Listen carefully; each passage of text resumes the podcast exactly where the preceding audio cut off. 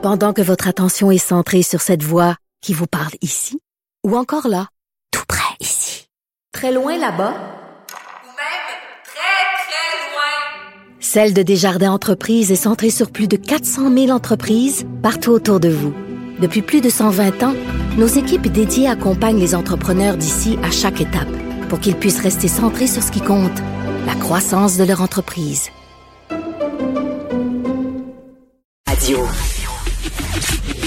Le, le commentaire de Sophie Durocher. Des idées pas comme les autres. Bonjour Sophie Durocher. Bonjour Pierre, écoute, euh, tout à l'heure j'entendais Mario Dumont, Benoît Dutrisac, Benoît Dutrisac que je reconnais de moins en moins, Ben qui oui, hein? est en train de devenir Monsieur Optimisme, Monsieur euh, Bienveillance, Monsieur, écoute, euh, je sais pas ce qu'il y a dans son gin tonic, mais euh, je- j'en veux moi aussi. Non, mais, mais j'ai trouvé ça pertinent de nous dire, euh, de, dire, on peut, parce que je me suis un peu comme emporté en disant, bon, on n'est pas sorti du bois, puis il dit, non, non, non. Puis c'est vrai, c'est c'est vrai que c'est important. Les gens qui nous écoutent euh, sont intéressés par l'actualité, puis il faut continuer d'être constructif, c'est vrai. Tout à fait. C'est-à-dire qu'il faut, il faut en effet reconnaître le chemin qui est parcouru. C'est sûr qu'il faut souligner le fait que très bientôt toute la population en CHSLD va être euh, va être Mm-hmm. inoculée donc va avoir euh, reçu le vaccin le vaccin.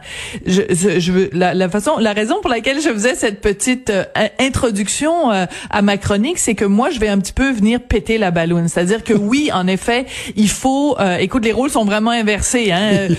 Benoît l'optimiste puis Duduche la pessimiste là.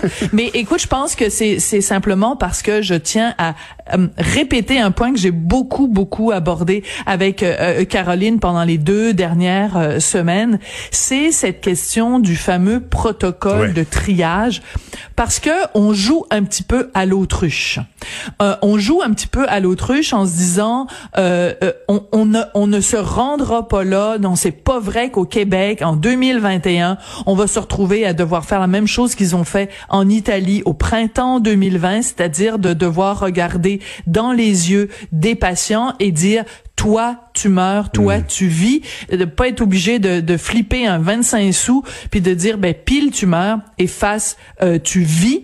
Ben écoute, ça sert à rien de se mettre la tête euh, dans dans le sable comme une autruche puisque ce protocole il existe. Il y a eu deux versions de ce fameux protocole de triage et euh, on en parle de plus en plus dans les médias, mais je trouve que ça a pris vraiment beaucoup de temps avant qu'on en parle. Et là, ce matin, dans la presse, on nous propose euh, un, un- un portrait des gens qui ont participé à l'élaboration de ce protocole, et en particulier euh, une rencontre avec des gens qui sont parce que il y a des médecins, évidemment, il y a des éthiciens et il y a des patients euh, qui souffrent de différents problèmes de santé qui ont participé participer à l'élaboration de ce protocole. Et c'est absolument déchirant à lire. Et je pense que tout le monde devrait réfléchir à ces questions-là parce que c'est des gens qui ont participé à l'élaboration du protocole tout en sachant fort bien que le jour où ce protocole-là serait appliqué, eux feraient partie des gens à qui on dirait,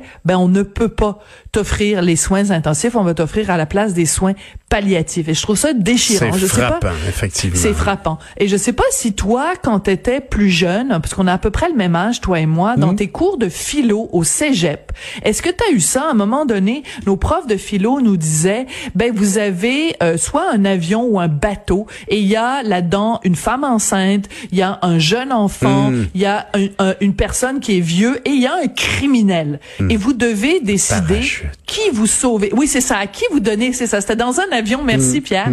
Vous, êtes- vous vous êtes dans un avion et vous devez décider à qui vous donnez le parachute. Et ça donnait le lieu. Puis écoute, je t'en parle. Je viens d'avoir un immense frisson Oui, je comprends. dans le dos parce que ce sont des questions fondamentales. Ouais. C'est une question fondamentale sur que le- notre raison d'être sur cette petite terre.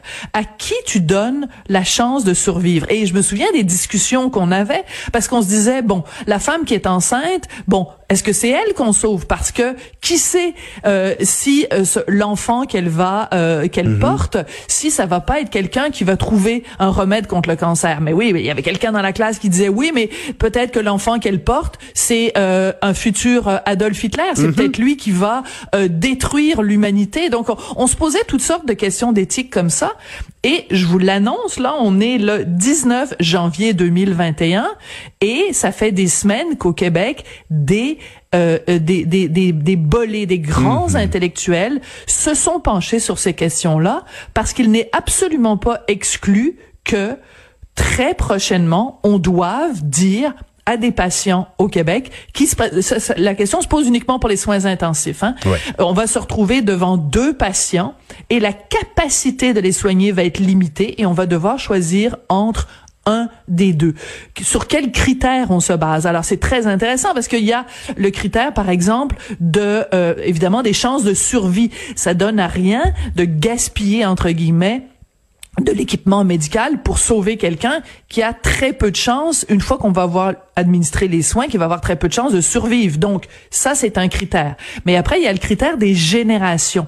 Est-ce que quelqu'un, quand tu dois choisir entre deux personnes, c'est laquelle des deux personnes a eu la chance d'exploiter son potentiel humain? Si tu as 25 ans puis si tu as 50 ans, on va être obligé de dire ben toi tu as 50 ans, tu l'as vécu ta vie, tu as vécu une certaine vie, alors que si tu as 25 ans, tu commences et ton potentiel humain est pas encore exploité. On dirait qu'il y, a- il y a tellement de gens qui devraient se remémorer tout ça quand on fait des quand ils font des choix. Voilà. Voilà. C'est pour ça que je te parle de ça ce matin, Pierre, parce que des gens, tu sais, comme je veux pas por- porter le blâme, mais tu sais, la, la dame qu'on a beaucoup vue dans les médias, qui est allée trois fois en République dominicaine, qui bon, qui, euh, c'est le fun parce qu'elle a tiré la sonnette d'alarme justement sur les mesures de, de, de quarantaine puis tout ça. Mais je pense qu'on on, on doit tous prendre un moment de, de tu sais moi je suis pas croyante mais je veux dire, je pense qu'on doit tous prendre un moment de réfléchir sur les conséquences de nos gestes sur notre prochain. Est-ce que euh, euh, tu sais euh, est-ce qu'on aime suffisamment notre prochain pour qu'on on, on, on va le placer dans une situation où au triage ben va falloir choisir entre notre neveu qui a 25 ans et notre mari qui a 50 ans. Je veux Ouais. dire, on en est rendu là et je pense qu'il faut arrêter de se mettre la tête dans le sable comme des autruches. Ben, c'est, ça demande une, une, une aptitude qui devrait être normale chez l'humain, mais ça demande une aptitude de se mettre à la place des autres parce que ce sont les médecins et les infirmières qui vivent dans le système de santé qui vont être face à ces choix-là. Et Oui. nous, nous devons nous mettre à leur place. Oui, ça doit pas être drôle, donc oui, je vais être plus prudent. Puis oui, je vais porter mon masque. Puis Voilà. non, j'irai pas voyager. Et c'est important de le mentionner juste euh, une, une, une nuance parce que j'avais fait une entrevue avant Noël avec un médecin donc euh, euh, éthicien qui avait justement participé à cette réflexion là. Il disait c'est ce qui est très important de savoir c'est que les les euh, le, le trio parce que c'est un, un un groupe de trois personnes donc deux médecins et un éthicien qui vont euh, 24 heures sur 24 être disponibles pour choisir, faire ce fameux tri, mais ce ne sont pas évidemment les euh, les médecins traitants. Donc le médecin traitant, lui, euh, on va simplement, il va soumettre à ce comité-là euh, le l'espèce de dilemme cornélien auquel il est soumis. Ce sont des gens qui n'auront pas connaissance de est-ce que c'est une petite madame, est-ce que c'est quelqu'un que je connais, est-ce que c'est mon cousin, et tout ça. Ça va être complètement séparé et la décision va être prise donc dans le plus d'objectivité possible. Mais c'est un choix absolument déchirant. Et écoute, je trouve que on est vraiment en train de toucher au cœur de ce qu'est l'humanité. Alors, je suis désolée de, de péter non. un peu la balloune de, de Benoît. Non, non, mais, je je pense euh, que c'est très complémentaire. mais c'est une réflexion voilà. qu'on se doit de faire. C'est pas être négatif ou positif. Là, faut pas être non plus être jovialiste et niaiseux. Voilà. Là, t'as bien raison. C'est des questions qui sont très pertinentes. Puis arrive le mois de janvier avec, euh, euh, c'est quand même un mois qui est assez sombre. Les journées rallongent un peu, mais euh, il y a- on- on- y a quand même des solutions euh, devant cette, cette, cette déprime qui nous guette. Tu voulais nous glisser un petit commentaire là-dessus? Oui, écoute, c'est vraiment plus un petit clin d'œil euh, en, en terminant. Est-ce que tu connais euh, cette euh, ce réflexe, cette euh, euh, sortie de, de, de secours psychologique qui s'appelle l'échappement? En anglais, on appelle ça escapism.